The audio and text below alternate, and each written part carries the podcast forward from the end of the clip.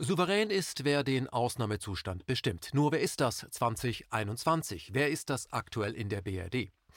Fest steht, wer es nicht ist. Der Steuerzahler, der Bürger, das Volk. 83 Millionen Deutsche wurden in Merkel-Deutschland zu Befehlsempfängern degradiert. Natürlich nur vorübergehend und dauerhaft und auch nur wegen Corona. Solange es keinen Impfstoff gegen das Virus gibt, hat das Corona-Regime unter Merkel erstmal die Grundrechte kassiert, wegen des Seuchenschutzes. Der Killer-Virus mit einer Fallsterblichkeit von 0,72 Prozent war zwar für 99,28 Prozent der Bürger nie ein Thema, aber man kann ja nie wissen. Deshalb, wer überleben will, muss ins Homeoffice und reden Reden face-to-face, wenn überhaupt, ist nur mit FFP2-Maske angeraten wegen der Aerosole. Glaubt man der Bundesregierung, geht es um unser aller Sicherheit, weil sonst das Gesundheitssystem zusammenbricht. Die Wahrheit sieht anders aus. Während des Corona-Jahres 2020 wurden in der BRD 13 Krankenhäuser geschlossen und 1000 Intensivbetten abgebaut und dennoch haben wir keinen Leerstand bei den Intensivbetten. Ist das krank? Nein, es ist ein Geschäft, denn Krankenhäuser müssen rentabel sein, sie müssen Gewinne machen, egal wie.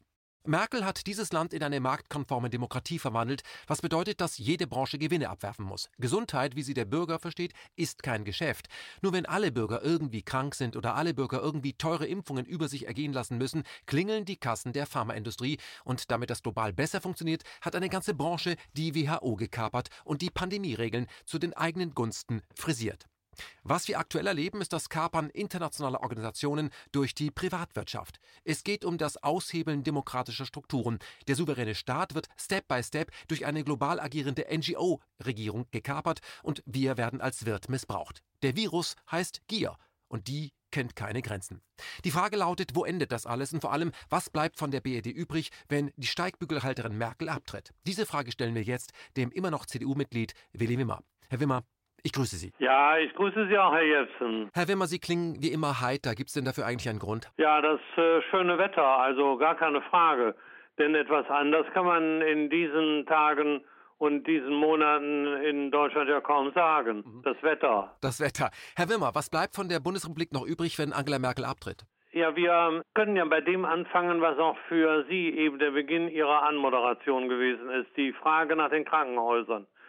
Wenn wir uns ein Jahr zurückerinnern, dann war äh, Anfang 2020 davon bestimmt, dass Bertelsmann wieder einen großen Aufschlag machte mit einer Studie nach dem Motto, die deutschen Krankenhäuser müssen zum größten Teil liquidiert werden.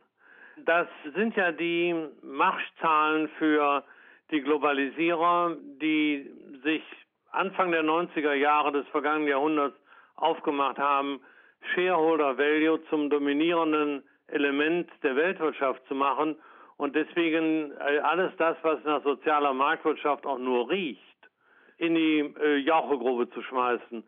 Äh, man kann heute sagen, wenn es wirklich gelungen wäre, das, was Bertelsmann damals postuliert hat, das ging auf eine Studie zurück, die ein halbes Jahr vorher wohl erstellt worden war, wenn es gelungen wäre, das umzusetzen, wären wir im Ansatz nicht mit der Herausforderung aus Wuhan so fertig geworden, wie wir das bisher Präterpropter auch ge äh, gewesen sind. Das heißt, wir können das, was wir, was dieses Land leisten kann, der Leistungsfähigkeit unserer Krankenhäuser, äh, der Ärzte, des Hilfspersonals und der ganzen Umgebung verdanken. Das ist Punkt Nummer eins. Punkt Nummer zwei ist, es ist ja richtig, was Sie sagen, dass die Weltgesundheitsorganisation mit einem Jahresetat von 4,4 Milliarden äh, US-Dollar, dass die gekapert worden ist. Es ist aber nicht nur das Kapern gewesen, Anfang äh, der 90er Jahre, sondern es ist die klare Entscheidung der amerikanischen Regierung gewesen, eine internationale Organisation unter dem Dach der Vereinten Nationen, denn das ist ja die Weltgesundheitsorganisation, die für amerikanische Kapitalinteressen zu öffnen. Und dieser verhängnisvolle Weg ist eine strategische Überlegung, die man mit dem Ende des Kalten Krieges in Verbindung bringen kann. Bis dahin reichte auch zur Durchsetzung amerikanischer Zielvorgaben das, was der amerikanische Staat und auch in den internationalen Organisationen wiedergab. Aber das, was dann auf die Vereinigten Staaten zukam, das glaubten sie jedenfalls, war die Durchsetzung der Welt in einer anderen Umgebung als nur der durch den Kalten Krieg bestimmten. Das heißt, die Globalisierung, mit der wir es dann zu tun bekommen haben, wurde zur Amerikanisierung. Und dazu musste neben den Staaten, wie auch der Bundesrepublik Deutschland und den Vereinigten Staaten selbst, mussten die globalen Milliardäre herangezogen werden, um diese Durchdringung sicherzustellen. Und wir haben seither ja auch eine Entwicklung, unseren Staat madig zu machen, abzuwracken dadurch, dass wir es mit einer Herrschaft der Nichtregierungsorganisationen und der nicht erklärten Interessen zu tun bekommen haben, die auf unser Staatswesen Einfluss nehmen. Und niemand hat das besser zum Ausdruck gebracht als vor etwa einem Jahr Frau Melinda Gates in einem vielbeachteten Interview mit der Süddeutschen Zeitung. Sie hat ja darüber geschrieben, wie Einfluss äh, ausgeübt wird, dadurch, dass sie, ich sage das jetzt mit meinen Worten, zu jeder Tages- und Nachtzeit die Bundeskanzlerin anrufen kann, um äh, sie darüber zu belehren, was Deutschland zu tun hat. Das ist Einfluss.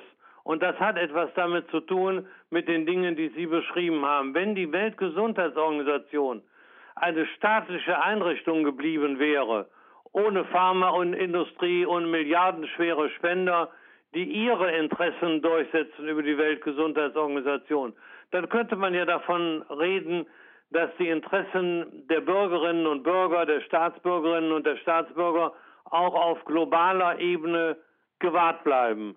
Aber das, was wir seither erlebt haben, ist ja die genaue Umsetzung von Shareholder Value im Gesundheitsbereich. Wir geben 4,4 Milliarden über die Weltgesundheitsorganisation aus und alleine 800 Milliarden damit die Menschheit vernichtet wird, wenn wir den amerikanischen Verteidigungshaushalt uns ansehen. Das ist doch die Dimension, in der man denken muss. Herr Wimmer, Sie haben gerade über die Unterwanderung der Weltgesundheitsorganisation gesprochen, die ja mal als eine äh, wirklich interessante Organisation gegründet wurde, um der Welt mit Gesundheit zu helfen. Das ist ja die ursprüngliche Idee, äh, zurückgehend auf Bretton Woods. Dann fiel der Name Gates. Äh, Gates ist ja der größte Einzelspender und hat erheblichen Einfluss auf die Politik der WHO. Zudem verfügt er mit der Bill and Melinda Gates Foundation über die größte private Stiftung der Welt und kann mit Gavi, also der Impfallianz, ebenfalls maßgeblich von ihm finanziell unterstützt, äh, weitere Impfpolitik dem ganzen Planeten diktieren. Ähm, er ist nahezu an allen Impfherstellern beteiligt und er verdient richtig, wenn irgendwo Massen geimpft werden. Wie kann denn unsere Presse eigentlich hier keinen Interessenskonflikt sehen? Also die Frage können die Pressehäuser, glaube ich, selbst beantworten. Was wollen Sie noch an Auseinandersetzungen in dieser berechtigten Frage produzieren, wenn Sie selber äh, Hunderttausende an Spenden nach Hause tragen? Dinge, die nun wirklich darauf ausgelegt sind, berücksichtigt zu werden, wenn man an die Interessen von Medienhäusern generell denkt. Und das sind ja alles die Elemente, wir unterhalten uns im Deutschen Bundestag gerade in diesen Tagen und diesen Wochen und Monaten über Lobbyregister. Man will keinen unbotmäßigen Einfluss auf parlamentarische und politische Entscheidungen haben. Und dann haben wir es mit einer Weltordnung zu tun, die von Shareholder Value bestimmt ist und wo genau diese Interessen unkontrolliert, unmanifestiert an uns vorbei als Wähler und als Bürger Einfluss nehmen auf die Gestaltungskraft unserer Regierungen. Das heißt, das können sie mit normalen Mitteln, können sie das nicht erklären. Und so kann man auch die großen Geldbeträge, die große deutsche Pressehäuser von Stiftungen dieser und jener Art erhalten haben, darunter subsumieren. Hm. Herr Wimmer, ich möchte mal konkret werden. Bill Gates zum Beispiel als einer von den vielen Spendern, die es ja gibt, hat allein 250 Millionen in die Hand genommen an Zuwendung, wie er das nennt, an die Presse, auch an den Spiegel. Aber er hat auch die sogenannten Faktenchecker mitbezahlt, also Amerika und dann auch stark nach Deutschland. Überall sind diese Faktenchecker. Ist denn eine neutrale Berichterstattung über den äh, zweitreichsten Menschen der Welt überhaupt noch möglich oder müssen wir akzeptieren, dass wir gegen diese Propaganda einfach nicht ankommen? Also die Frage zu stellen heißt ja, sie auch gleichzeitig zu beantworten. Was wollen Sie mit den Möglichkeiten einer parlamentarischen Demokratie und einer demokratischen Ordnung? Was wollen Sie mit dem, was wir früher in der Bonner Republik mal freie Presse genannt haben? Was wollen Sie mit dem ausrichten gegen diese Marktmacht? Mhm. Das ist ja von oben bis unten ist das ja so zu beschreiben, wie Sie es getan haben. Das sind die Fragen, die sich jeder stellt und da in diesem Land jeder, der Fragen stellt, in die Ecke gestellt wird, vorzugsweise als Nazi, halten die Leute natürlich die Schnauze. Was sollen sie denn sagen? Sollen sie sich und ihre Kinder unglücklich machen, dadurch, dass sie eigentlich von den demokratischen Rechten Gebrauch machen und sich fragen, warum in diesem Land so vieles so schief geht. Herr Wimmer, die Bundesregierung behauptet ja permanent, die Infektionszahlen steigen. Die Behauptung stützt sich ja auf den Drosten-PCR-Test, der ja gar keine Infektion nachweisen kann und zudem eine hohe Fehlerquote aufweist. Wie ist es eigentlich möglich, dass die Wissenschaft, sage ich mal, diesen ganzen Humbug mitträgt und sich dem Verimpfen von nicht ausreichend getesteten Impfstoffen nicht massiv entgegenstellt, obwohl ein Hersteller nach dem anderen über Nacht seine zusammengepanschten Produkte vom Markt nehmen muss? Was ist denn eigentlich los im Land der Dichter und Denker oder was ist los mit der Wissenschaft in Deutschland? Die Fragen kann ich ich im Einzelnen, weil ich nicht Mediziner bin und auch kein Medizintechniker, die kann ich, ich will nicht sagen, nicht beantworten, aber es wäre unzulänglich. Ich beantworte diese Frage aus einer ganz anderen Perspektive. Wir haben in der Verfassung, Artikel 56 folgende, haben wir Bestimmungen darüber stehen, dass bei einer großen Herausforderung für unser Gemeinwesen der Staat eine bestimmte Struktur einnehmen muss, um damit fertig zu werden. Das läuft fälschlicherweise unter dem Gesichtspunkt gemeinsamer Ausschuss.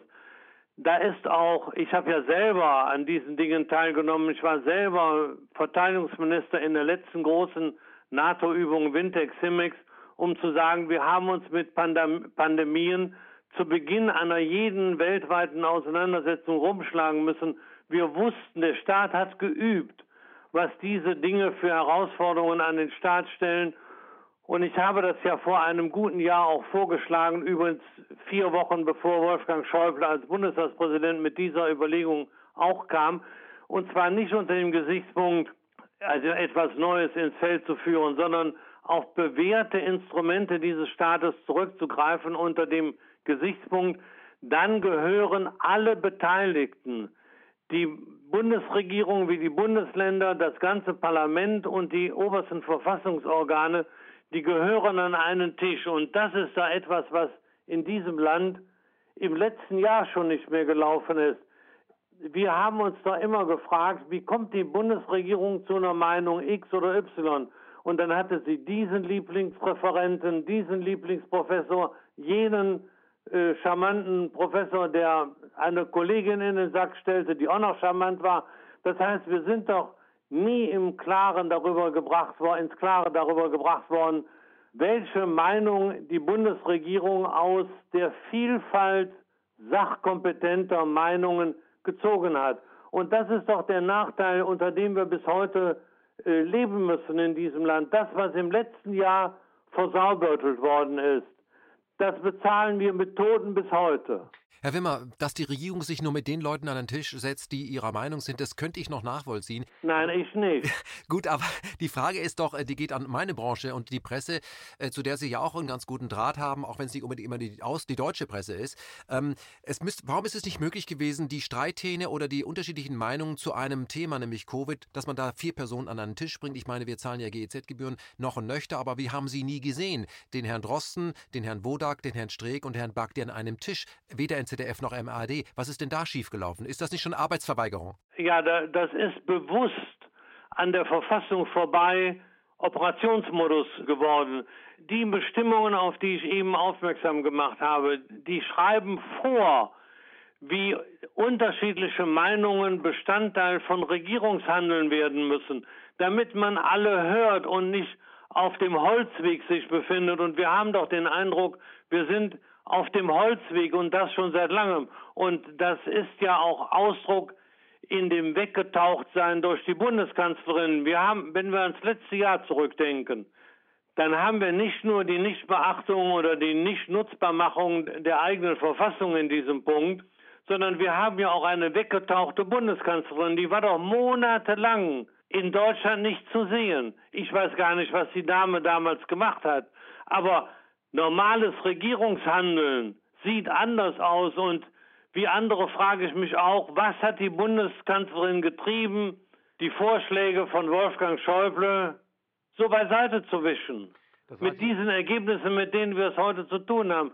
Und ich kann, weil ich auch häufiger österreichische Nachrichten bei ZIP 2, eine glänzende Nachrichtensendung, weil ich die höre, kann ich mich doch daran erinnern, dass ein Wissenschaftler vor einigen Wochen im österreichischen Fernsehen gesagt hat, Wir wussten schon im Juni, dass die Zahlen auf eine weitere Welle zuliefen, die wir kaum würden beherrschen können.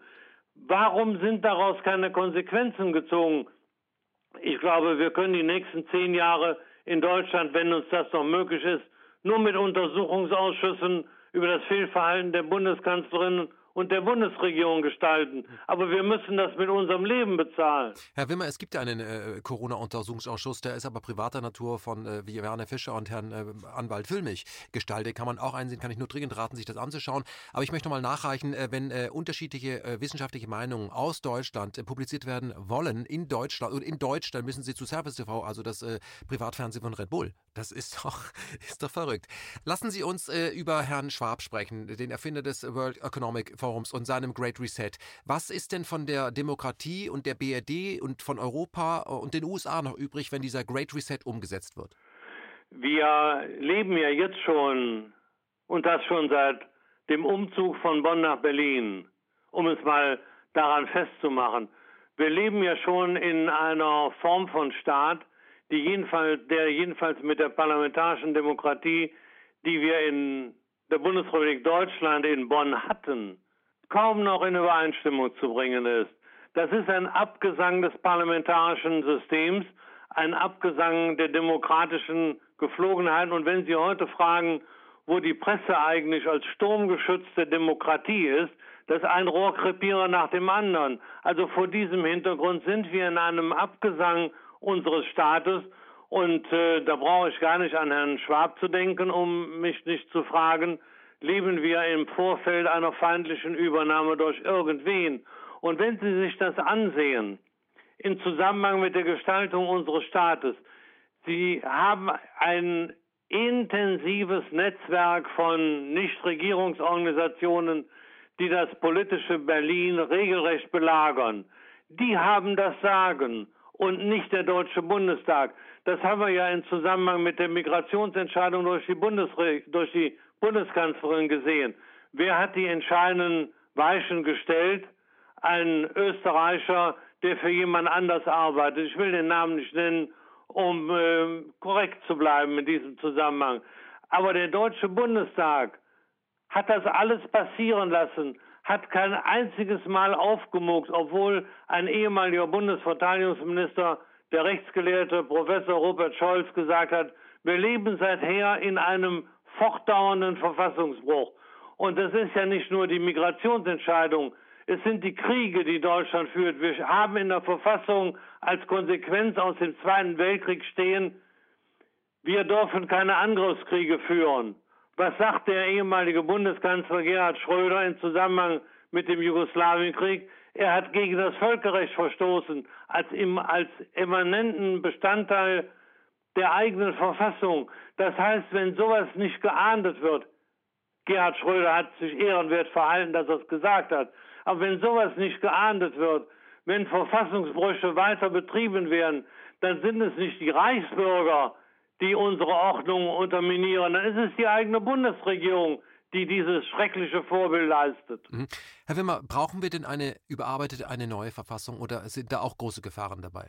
Aus meiner Sicht, diesen Zeiten, in denen wir leben, müssten wir uns alle, so wie es auch die Querdenker gesagt haben, wir müssten uns alle für die Verfassung aussprechen.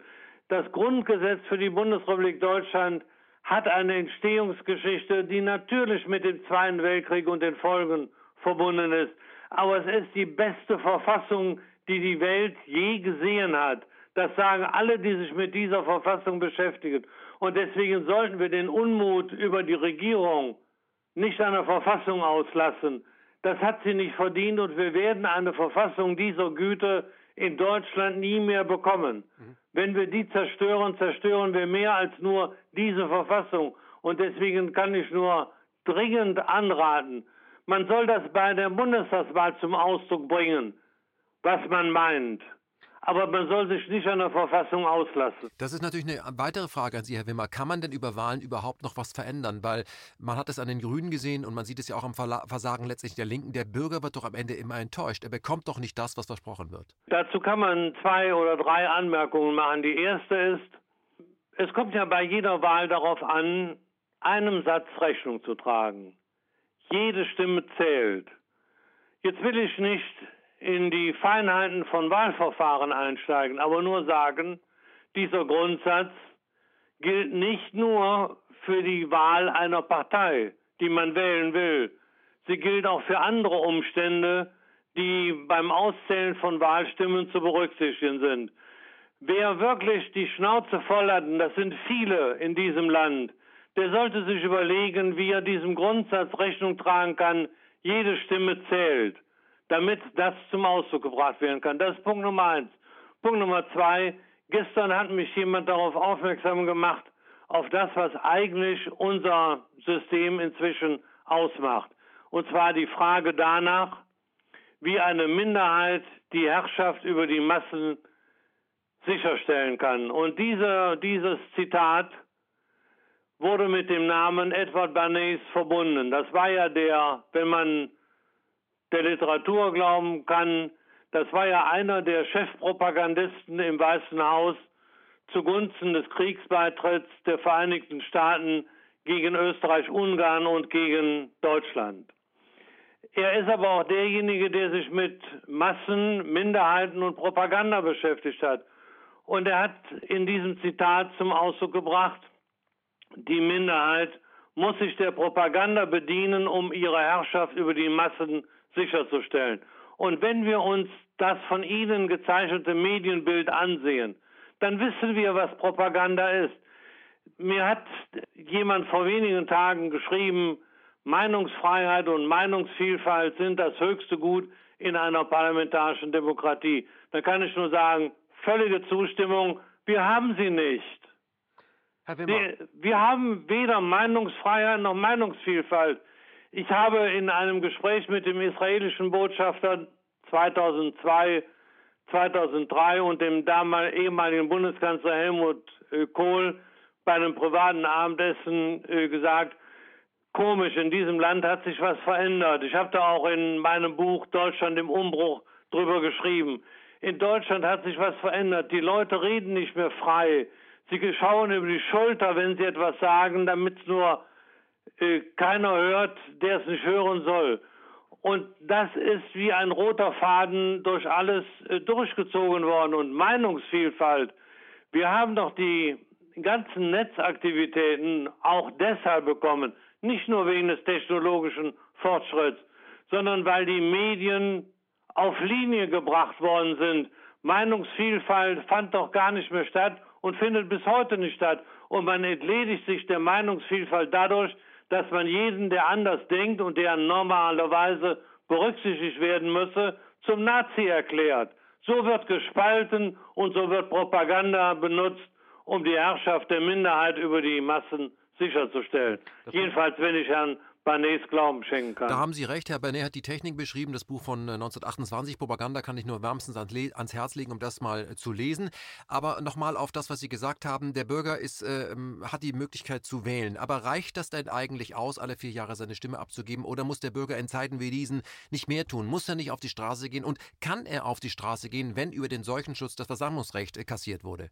Differenziert äh, muss man da antworten. In, in der Bonner Republik und auch noch die ersten zehn Jahre in Berlin hatten wir äh, auch politische Strukturen im Land, die sicherstellten, dass der Bürger gehört wurde. Die politischen Parteien, vielleicht die CDU mehr als die SPD, sind ja wie Trüffelschweine durch die Lande gezogen und haben die Probleme, die die Bürger hatten, aufgesogen, um sie einer Lösung zuzuführen. Seitdem wenn Sie sich heute fragen, wo es noch Parteiorganisationen oder Strukturen gibt, die die Belange der Bürger aufgreifen, können Sie doch nur mit Nichtwissen antworten. Sie haben doch nichts mehr in diesem Land, das sicherstellt, dass man frei seine Meinung äußern kann. Und ich gehe davon aus, dass das eine gezielte Operation gewesen ist, um eben das demokratische Element aus Deutschland rauszubringen. Wir waren doch schon demokratisch, als Amerika noch gar nicht entdeckt war. Und das muss beseitigt werden. Und das läuft kontinuierlich. Na, wir sehen es ja, dass sehr viele kritische Bürger oder äh, ehemalige öffentlich-rechtliche Journalisten dann ins Netz abwandern und dort werden ihnen dann die Kanäle gesperrt. Aber eben nicht nur den Journalisten, eben auch Ärzten, die einer anderen Meinung sind. Und das alles wird von unserer Regierung äh, durchgewunken oder man tut so, als hätte man es ähm, äh, nicht bemerkt. Das sagt auch sehr viel über das Demokratieverständnis unserer Regierung. Herr Wimmer, ich habe eine letzte Frage an Sie. Steht am Ende der sogenannten Corona-Krise eigentlich der Crash des Geldsystems? Das äh, kann ich nicht beantworten, aber wenn das so weitergeht, mit dem Zerschlagen der demokratischen Strukturen und heute in der ersten Lesung im Deutschen Bundestag in Zusammenhang mit äh, der Kompetenz der Länder haben wir es ja erlebt, dann bleibt von einem demokratischen Deutschland kaum noch was übrig. Das Einzige, was man vielleicht gar nicht hätte erwarten sollen, ist, dass die Menschen nicht nur auf die Straße gehen, sondern dementsprechend, was der baden-württembergische Ministerpräsident Kretschmann zu Beginn der Querdenker-Demonstration gesagt hat, dass die Menschen, und man soll nicht drüber rechten, von ihrem Demonstrationsrecht zu Recht Gebrauch machen. Das ist ein legitimes Recht und man muss nur aufpassen, dass das äh, nicht in die falschen Hände kommt. Durch äh, Provokateure, wie wir es im Zusammenhang mit dem NPD-Prozess gesehen haben, oder durch Leute, die versuchen, ihr Schäfchen ins Trockene zu bringen, indem sie sich bei anderen anhängen. Muss man genau aufpassen. Aber das, was wir hier sehen, ist eine Entscheidung durch den Staat, in dem das bürgerliche Element in Deutschland unter die Wasseroberfläche gedrückt werden soll. Und das dürfen wir nicht zulassen. Und das Interessante ist, für mich jedenfalls als Beobachter, auch im Zusammenhang mit den Büchern, die ich über die letzten 30 Jahre in Deutschland geschrieben habe. Wir haben es mit einer Linie zu tun zwischen Münster und Dresden. Südlich davon, mit der Spitze in Baden-Württemberg, lebt das aufgeklärte Bürgertum, das sich mit dieser negativen Entwicklung nicht abfinden will. Nördlich davon herrscht eigentlich ein für mich merkwürdiges Schweigen. Herr Wimmer, ich bedanke mich ganz herzlich für das Gespräch und hoffe, dass der Funke aus Süddeutschland nach Norddeutschland überschwappt. KenFM ist crowdfinanziert und unabhängig. Leiste deinen Beitrag zu freier Presse und unterstütze unsere Arbeit finanziell. Wenn du zukünftig keine Beiträge verpassen willst, abonniere den KenFM Newsletter und installiere dir die KenFM App für iPhone und Android. Weitere Informationen auf kenfm.de/support. Hallo Community. In diesem Video möchten wir euch das Thema Bitcoin ans Herz legen. Wir werden euch erklären, was Bitcoins sind, wie man damit bezahlen kann und welche Bedeutung diese Währung für KenFM hat. Viele von euch haben sicher schon von Bitcoin gehört oder nutzen es sogar privat. Wie ihr KenFM mit Bitcoins unterstützen könnt und warum das für uns aktuell sehr wichtig ist, verraten wir euch jetzt. Das ist ein Bitcoin. In Wirklichkeit existiert so ein Bitcoin aber gar nicht. Es gibt ihn nur virtuell im Internet als digitale Währung in einem digitalen Konto. Bitcoin ist eine sogenannte Kryptowährung, die bekannteste weltweit. Man kann damit via Computer oder Smartphone einkaufen, spenden oder sich gegenseitig Bitcoins zuschicken. Bitcoins kann man wie Währungen oder Edelmetalle zum aktuellen Wechselkurs kaufen, verkaufen oder von Freunden zugeschickt bekommen. Einzige Voraussetzung, ein E-Wallet, zu Deutsch eine elektronische Geldbörse. Das ist ein Account oder Konto, über das man Bitcoins empfangen oder versenden kann. Wie ihr wisst, nutzen auch wir bei KenFM schon seit ein paar Jahren Bitcoin, damit wir im Notfall auch finanziell unabhängig bleiben können, zum Beispiel von Banken, die uns nicht mehr mögen. Da viele Banken mit unserer Berichterstattung nicht einverstanden sind und nicht im Zusammenhang mit KenFM genannt werden möchten, kam es in den letzten Monaten so weit, dass uns gar keine Bank mehr mag. Weshalb wir leider damit rechnen müssen, vom kompletten IBAN-Zahlungsverkehr ausgeschlossen zu werden. Deshalb der Appell an euch, beschäftigt euch jetzt schon mit der Funktionsweise von Bitcoin, damit ihr uns auch im Notfall trotzdem weiter unterstützen könnt. Alles, was ihr dafür tun müsst, ist, eure bisherige Unterstützung in Euro einfach in Bitcoin an uns zu senden. Dazu legt ihr einfach eine kostenlose E-Wallet an, wandelt einen Betrag eurer Wahl in Bitcoin um und sendet uns diesen an unseren Bitcoin-Account. Den Link findet ihr unter jedem unserer Beiträge sowie unter diesem Video. Alternativ dazu könnt ihr aber auch diesen QR-Code mit eurem Smartphone scannen. Übrigens, eine detaillierte Schritt-für-Schritt-Anleitung haben wir zum Nachlesen für euch schon einmal vorbereitet. Ihr findet sie auf canfm.de/bitcoin. Ob Bitcoin oder Kryptowährungen wirklich die Zukunft des Geldes sind, wissen wir nicht. Aber vielleicht ist das bald unsere einzige Option, so unabhängig wie möglich und vor allem ohne Bankkonto für euch in Zukunft weiterhin freien und unabhängigen Journalismus machen zu können. Wir hoffen sehr auf eure Unterstützung und sagen jetzt schon tausendmal Danke. Euer Team von KenFM.